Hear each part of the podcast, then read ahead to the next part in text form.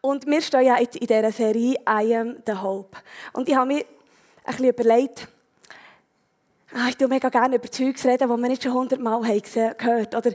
Es ist für mich immer mega, mega wichtig, dass ich etwas erzählen kann, was für mich selber auch ein eine Herausforderung ist, was mich selber auch ein bisschen challenged. Etwas, was, vielleicht auch für eure Ohren ein bisschen eine Herausforderung sein, aber auch ermutigend. Und wenn wir das ja sagen, das Wort I am the Hope, das ist unser Jahresmotto, aber eigentlich ist es viel mehr als das Jahresmotto. Das ist ein Statement über unser Leben, oder? Wenn wir sagen, ich bin ein Hoffnungsträger. Ich bin eine Hoffnungsträgerin. Das ist das recht krass und recht provokant. Kannst du das über dein Leben wirklich so selbstsicher sagen?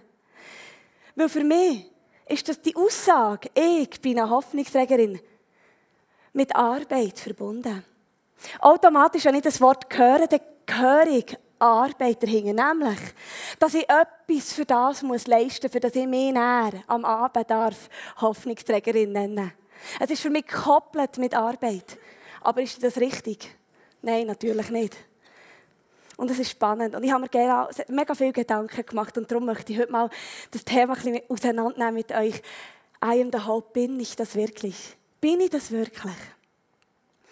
Und ist nicht so, dass ein Leben extrem spektakulär muss sein, dass man mega viel muss machen und etwas muss leisten dafür, dass man in Gottes Reich muss investieren sich, irgendetwas muss auf die stellen, für dass man sich einen Hoffnungsträger darf darf nennen. Ist nicht so, dass man sicher in der Kirche muss mitarbeiten muss, sicher etwas muss machen muss, was so praktisch das Reich Gottes hervorhebt, damit man sich einem the Hope kann nennen kann. Ihr könnt euch vielleicht vorstellen, dass es für mich eine Challenge war, als ich gekündigt ICF hatte ich nachher eine Zeit, gehabt, wo ich so ein das Gefühl hatte, was mache ich eigentlich jetzt? Was mache ich eigentlich jetzt? Darf ich diesen Titel ein und Halb, darf ich den tragen? Darf ich den zu, zu Recht immer noch tragen über mein Leben, mein Alltag? Der ist nicht so spektakulär mehr. Klar, ich tue immer noch singen im ICF und ab und zu predigen. Aber über das definiere ich mich doch nicht. Das kann es doch nicht sein. Es kann doch nicht sein, dass ich nur wegen dem mich Hoffnungsträgerin darf nennen. Und darum bin ich ins Nachdenken gekommen. Weil du musst wissen, mein Alltag momentan, der ist nicht so mega spektakulär. Auch wenn man vielleicht manchmal meint von mir, dass ich mega viele hunderttausend Sachen mache, das ist nicht wahr. Ich lebe sehr fokussiert, ich lebe sehr klar und ich mache lieber weniger als zu viel. Aber durch das ist mein, ist mein Alltag momentan eher unspektakulär. Vielleicht sogar ein bisschen langweilig für dich. Weil ich bin daheim als Mutter. Am Morgen stehe ich auf um 6 Uhr, wecke unsere älteste Tochter, die in die Schule muss, und dann lese ich ein bisschen Bibel. Lesen. Und vielmals denke ich schon während dem Bibellesen ein bisschen, was könnte ich heute Spezielles leisten? Was könnte ich heute machen? Was so ein bisschen einen Unterschied machen zu den anderen Müttern, zu den anderen Frauen, zu den anderen Hausfrauen. Was könnte ich heute Spezielles leisten, was mich so ein bisschen auszeichnen würde, wo ich vielleicht näher euch etwas erzählen auf der Bühne. Was könnte ich heute machen, dass ich eine Geschichte habe mit Jesus? Und dann schaue ich meine Agenda und dort steht vielleicht Gitarre Alicia, Klavier Jamie, am Abend vielleicht noch Bandprobe. Und so steht nichts drin. Und dann, wenn die Kinder in der Schule sind, alle drei, dann tue ich viel etwas im Haushalt machen. Wir haben ein grosses Haus, ich habe es mega gerne schön und sauber. Darum muss man viel putzen, wenn man das will. Dann haben wir einen Bauernhof und einen grossen Garten. Ich tue Rasen mähen. Wir tun, äh, ich muss Blumen ähm, pflegen, was auch immer. Und schon sehr schnell ist Mittag. Und ich muss mir schon wieder überlegen, was ich jetzt koche. Und dann kommt der Nachmittag und ich bin da für meine Kinder. Vielmals kommen Kollegen zu uns spielen. Und manchmal ähm, tue ich die Kinder hin und, hin und her chauffieren, ins Training oder was auch immer. Das gehört auch dazu, weil wir auf dem Land leben. Und dann ist es Abend. Und dann falle ich ins Bett und denke, okay, Herr, du lebst ja in dir ganz viel in mir. Hat man das heute gesehen? Lenkt es? Lenkt es? Lenkt das, was ich mache, lenkt es, dass du dich kannst offenbaren drin? Lenkt es? Oder müsste ich eben eventuell gleich mehr machen? Und vielmals ist es so, wenn ich mehr gemacht habe, oder mich manchmal gezwungen dazu, das Evangelium an Frauen zu bringen um mich herum. Dann habe ich entweder mit diesen Frauen über alles andere geredet oder sie sind nicht motiviert oder nicht interessiert an dieser Botschaft, die ich habe. Und ich war frustriert. Oder ich bin im Migros und habe gedacht, also heute im Migros mache ich irgendetwas, ich weiß noch nicht was, aber Herr, Heiliger Geist, führe mich einfach, leite mich, du darfst jederzeit zu mir reden. Und ich will Salz und Licht sein, wo du bist. Und dann ist er den ganzen Tag schweigt er. und sagt nichts Spezielles. Und dann frage ich mich, wo ist denn der auferstandene Jesus in seiner ganzen Fülle? Er sagt, dass er in mir lebt. Er sagt, dass, dass dort, wo ich bin, dort, wo wir sind, dass man es wird sehen, dass wir Christen sind. Und so manchmal habe ich mich dann gefragt, okay, lenkt das wirklich, was ich mache? Und darum frage ich mich, wo ist der auferstandene Jesus in meinem Alltag? Genügt mein unspektakulärer Alltag, dass Jesus sich drin zeigen kann? Genügt. Und ich habe dir heute eine frohe Botschaft. Ja, Amen. Es genügt. Es genügt. Halleluja. Weil der Punkt ist ja nicht. Der Punkt ist nicht, wie spektakulär unser Leben ist, wie viel das wir leisten für Gott, wie viel das wir sehr praktisch in sein Reich investieren. Oder wie wenig. Der Punkt ist auch nicht, wie krass die Sachen aussehen in den Augen der Menschen oder ob sie gar niemand sieht. Ob sie bedeutend sind oder unbedeutend. Die Frage ist auch nicht, wie viel das du machst oder wie wenig. Nein, die Frage ist viel mehr. Weißt du, wer dein Vater ist? Weißt du, wer dein König ist? Und weißt du, dass der König definiert über dein Leben, was gut ist und was nicht und nicht Menschen? Weißt du, wer dein König ist und wessen Kind du bist. Weißt du, wem du gehörst? Es ist eine Identitätsfrage, dass du und ich, dass wir wissen, wer wir sind, dass wir wissen, dass wir Gott gar rein nichts müssen bringen um zu genügen. Um ihm irgendetwas zu bringen, um irgendwie religiöse, ich sage es bewusst, wir machen so viele religiöse Handlungen, weil wir das Gefühl immer noch haben, dass wir müssen. Weil wir bei den Menschen etwas beweisen wollen. Etwas sein wollen. Wir können sagen, was wir haben gemacht was wir haben erlebt mit dem Gott. Und sie klopfen uns auf die Schulter und sagen, bist du krass unterwegs mit dem Jesus? Aber ich will nicht so unterwegs sein. Ich will mich nicht so definieren. Ich will wissen, wer mein Vater ist und wie er über mich denkt. Ob das, was ich mache, ob es in seinen Augen genug ist. Und darum die Frage, weißt du, wer dein König ist? Weißt du, wer dein König ist? Wie er über dich denkt. Weil wenn du das weißt, dann weißt du vermutlich, dass du ein Königskind bist. Und weißt du, was Königskind Kultur ist? Und wir wollen das Wort heute mal miteinander anschauen. Königskind Kultur. Das finde ich ein mega schönes Wort. Wir brauchen es nicht so viel, aber ich finde es auch schön. Und wir wollen mal miteinander anschauen, was denn das heisst, ein Königskind sein. Was denn das Kind muss machen oder eben nicht. Und im Kolosser 3, das ist ein mega langer Vers, ähm, beschreibt der Paulus, wie Christen leben sollen. Und wir werden ein paar Verse daraus anschauen miteinander, die ich mega entscheidend finde. Genau, und fangen wir doch mal an lesen. Im 1, 2, 3 und im 4. Wenn ihr nun mit Christus zu einem neuen Leben auferweckt worden seid, dann richtet euch ganz auf Gottes himmlische Welt aus. Seht dahin, wo Christus ist, auf dem Ehrenplatz an Gottes rechter Seite. Ja, richtet eure Gedanken auf Gottes himmlische Welt und nicht auf das, was diese irdische Welt ausmacht denn für sie seid ihr gestorben. Aber Gott hat euch mit Christus zu neuem Leben auferweckt, auch wenn das jetzt noch verborgen ist. Doch wenn Christus euer Leben erscheinen wird, dann wird jeder sehen, dass ihr an seiner Herrlichkeit Anteil habt.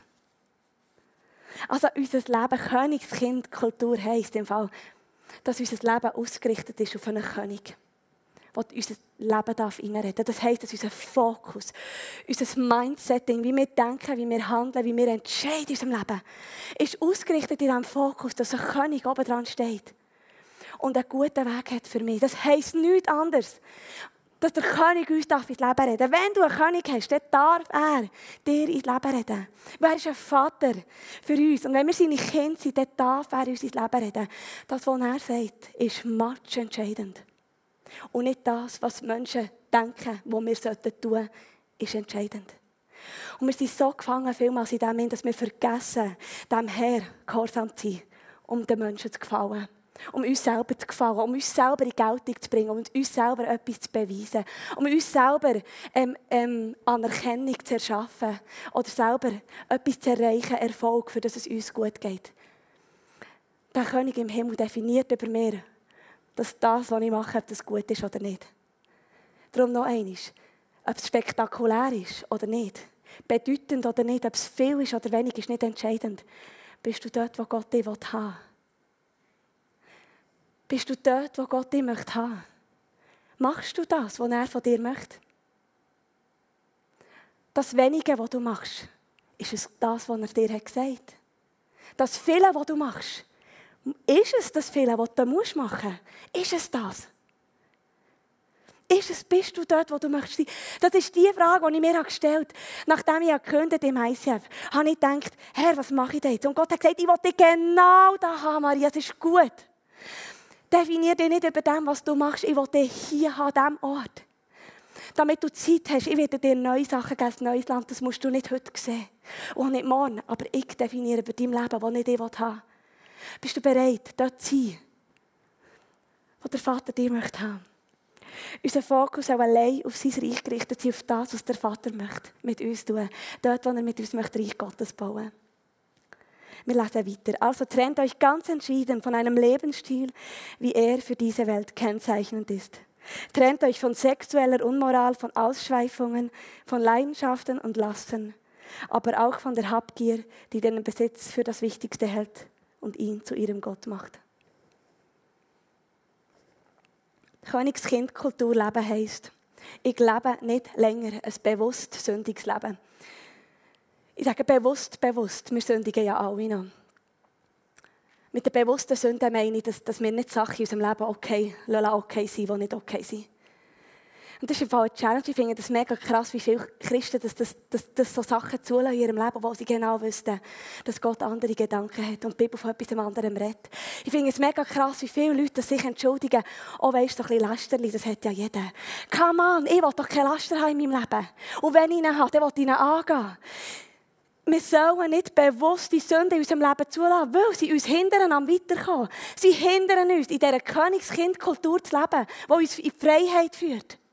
Sie hindern uns. Und darum ist das mein, mein grösstes Bestreben, dass ich, dass ich rein bin in meinen Gedanken, in meinen Handlungen und in meinem Tun. Und wenn ich es nicht bin, dann haben wir immer noch die Chance, dass wir es wieder gut machen können. Wir wollen mal weiterlesen. Jetzt ist es Zeit, das alles abzulegen. Lasst euch nicht mehr zum Zorn und zu Wutausbrüchen hinreißen.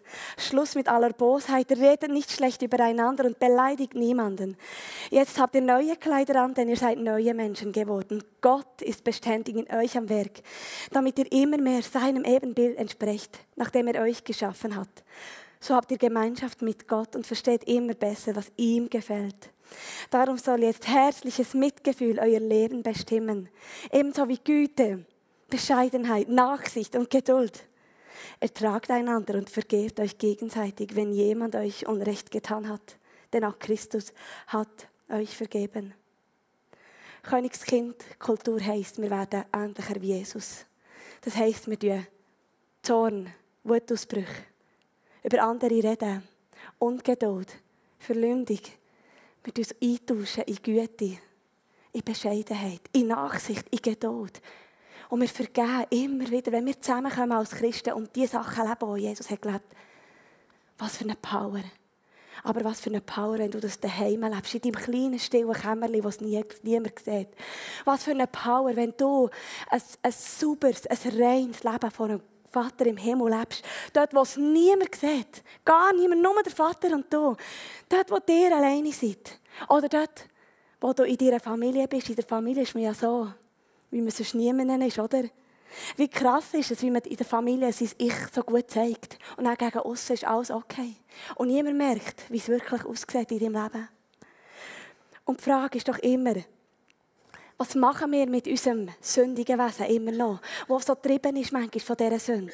Wir haben die Variante, dass wir uns von Gott verändern lassen. Dass wir Schritte tun und sagen, und ich schaffe an mir, ich lasse mir von Menschen in mein Leben reden, dass sie mich schöner machen können. Ich lasse mir etwas sagen von Menschen, die es gut meinen. Ich schaue her, wenn ich blinde Flecken habe und es weiss. Ich tue sie nicht einfach ignorieren, nein, ich nehme sie und sage, okay, ich arbeite an denen. Ich will besser werden. Ich stehe auch zu meinen Fehlern zum Beispiel. Ich mich immer wieder entschuldigen. Bei meinen Kindern oder was auch immer. Ich möchte mich verändern. Ich will nicht, dass mein Mann eine Frau hat, die sagt, weißt, ich bin halt so, du musst mich annehmen. Das traue ich ihm nicht zu. Ich muss das ihm auch nicht zu. Ich finde es auch nicht okay. Nein, ich will eine Frau sein, und er weiss, sie ist im Fall dran, schöner zu werden. Und nicht nur für mich, sondern auch für ihren Vater im Himmel. Und automatisch wird unsere Ehe schöner, unser Familienleben wird schöner. Mein Leben im Secret, im Geheimnis wird besser, wenn ich es im Griff habe, an die Sachen anzugehen und dran zu arbeiten. Das ist Königskindkultur, dass wir an uns schaffen, dass wir, dass wir dran sind. Und das ist nichts Negatives. Das ist etwas Positives. Es ist einfach so befreiend, Fehler dürfen zuzugeben und einfach können, können dran arbeiten. Wichtiger als alles andere ist die Liebe. Wenn ihr sie habt, wird euch nichts fehlen. Sie ist das Band, das euch verbindet. Königskind Kulturleben heisst, weißt du, wer dein Vater ist? Weißt du, dass in ihm alle Liebe zu finden ist? Alle Liebe überhaupt. Die Liebe, die uns manchmal so mangelt in unserem Alltag, also mir, mir mangelt in meinem Alltag, sie ist zu finden im Vater.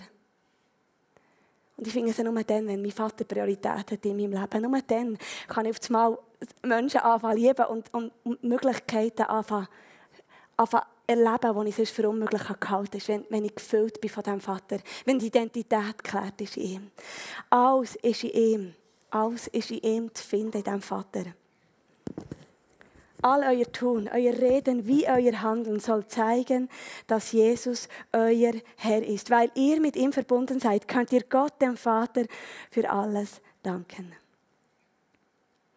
Also noch eines, ob spektakulär oder nicht, ob mega viel oder nicht, ob du mega viel in der machst oder gar nicht. Es ist nicht mal so entscheidend. Bist du dort, wo Gott dich haben will? Bist du dort, wo der Vater dich haben will? Weil dein ganze Machen und dein Handeln und dein Reden soll in Ehren. Dort, wo du bist. An deinem Arbeitsort, daheim mit deiner Familie. Das Kleinste, was du tust, soll in Ehren. Wir haben vor zwei Jahren haben wir ein, ein Haus bauen und dann haben wir einen Plattenleger bei uns gehabt, so einen jungen Typ, der mega führig war für Jesus. Und er hat ähm, den, den Boden verleiht im Badzimmer. Wir haben ein spezielles Muster. Und dann ist er auch im Badzimmer am Boden geknäult und hat die Platten hat er schön hergetan. Und hat dazu geworshipped und Gott gelobt. Es hat mir fast einen gegeben, wirklich. Und dann bin ich mal, habe ich ihm zugeschaut bei der Arbeit, bin ich in der Türrahmen gestanden und habe ihm so zugeschaut. Und dann sagt er auf einmal so, Weißt, es ist echt schon so ein Privileg. Wer hat schon, wer hat schon das Privileg, während der Arbeit in dieser Demutshaltung vor dem Herz sein? Wir können lachen, ja, wir können ja Amen sagen. Er hat etwas geschnallt, oder? Die drei Wochen, als er in unserem Haus war, war das Segen für uns. Und wir sind Christen. Wie fest wird er ein Segen sein in einem Haus? Und die Menschen nicht gläubig sind. Nur mit seiner Haltung, nur mit dem, was er tut, ist das nicht einfach krass. Und darum kann ich jeden Tag kochen, ich kann jeden Tag meine Kinder ziehen, ich kann Zeit haben für sie, ich kann in meine Ehe investieren. Ich kann im Garten die Blumen schön machen, zur Ehre von unserem Vater im Himmel. Wenn ich weiss, dass er mich da will dann ist mein Herz frei. Und es ist zufrieden. Und es ist in Ruhe. Weil ich nicht mehr muss leisten muss. Ich muss nicht fromm etwas machen, wenn es nicht dran ist. Wichtig ist, dass ich gehorsam bin, denn wenn er ruft wichtig ist, dass ich gehorsam bin. Dann, wenn er ruft. Und darum noch eine Frage zu dir. Bist du dort, wo Gott dich möchte haben? Oder suchst du immer etwas Größeres? Die, die nicht lernen, im Kleinen treu zu sein, das, was niemand sieht, die wird Gott vermutlich nicht für Größeres brauchen. Die, die nicht im ganz Kleinen treu sind, nicht das sehen, was von ihren Füßen ist. Und das nicht wollen, sondern nur die grossen Visionen wollen. Schau, Gott kann dich nicht brauchen für das. Es, es fängt da an.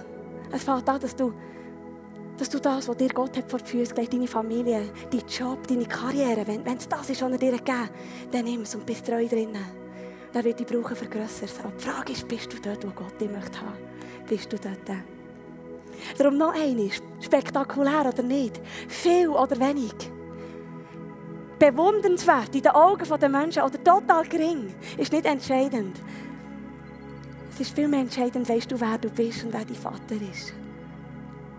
Weißt du, dass du am richtigen Ort bist und du wirst Frieden haben in deinem Herz. Amen. Und schau, es ist deine Entscheidung, dieser Stimme gehorsam zu sein oder dann auch gehorsam zu sein. Und ich glaube, hier hat es Leute heute Abend, die, die mega viel haben in ihrem Leben, die zu viel haben weil sie vielleicht nicht Nein sagen können oder eben das Gefühl haben, sie müssen das ja alles. Als Christ muss ja allen Orten helfen. Und als Christ muss ich hier engagiert sein und dort und da und jenes und du bist vielleicht immer im Stress. Und ich sage dir, Stress ist nicht eine gesunde Haltung. Die ist ganz sicher nicht göttlich. Das kann ich mir nicht vorstellen. Weil Stress ist nicht ein Frieden im Herzen. Dass wir manchmal stressige Situationen haben, das ist okay. Aber ein dauernd stressiges Leben, das ist nicht von Gott. Und vielleicht bist du da und du merkst, dass du etwas abschneiden musst in deinem Leben, das dich hindert, wirklich zur Ruhe zu kommen. Wo die wirklich wichtigen Sachen zu kurz kommen in deinem Leben. Und dann möchte ich Gott bitten, dass er heute zu deinem Herz redet.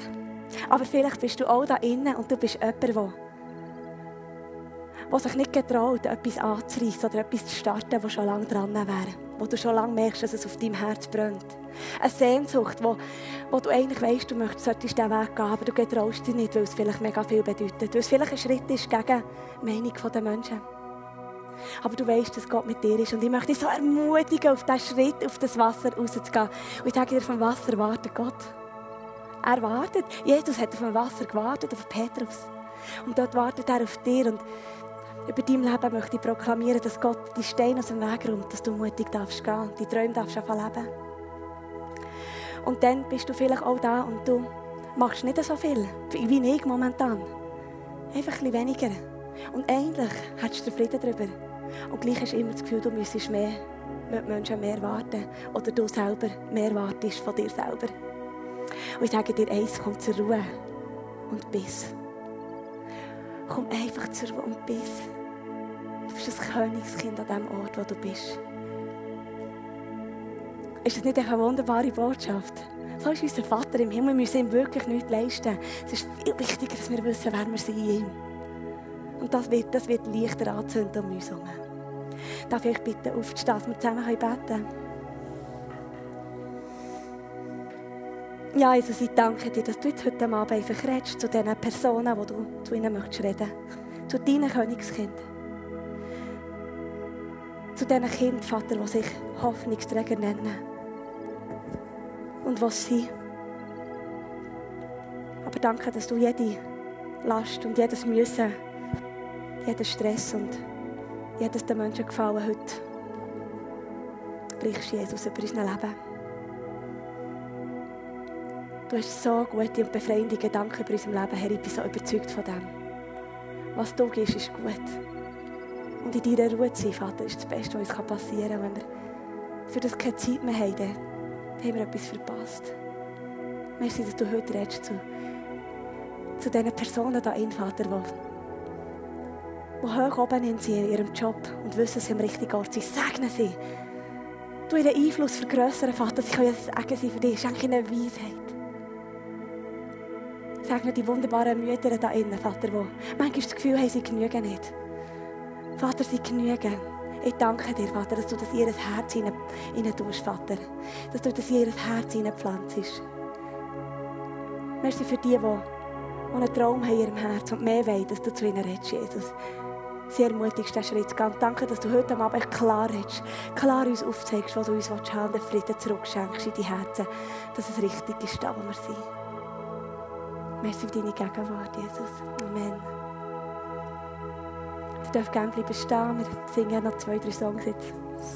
Und wir haben noch Face-to-Face. Wir werden da hinten sein. Wenn du irgendetwas möchtest festmachen oder vielleicht einfach die, die Königskind-Kultur oder Königskind-Identität ähm, neu möchtest anlegen, dann darfst du gerne auch beten. Du darfst es aber auch für dich machen, am Platz während dem Worship, wie du möchtest. Amen.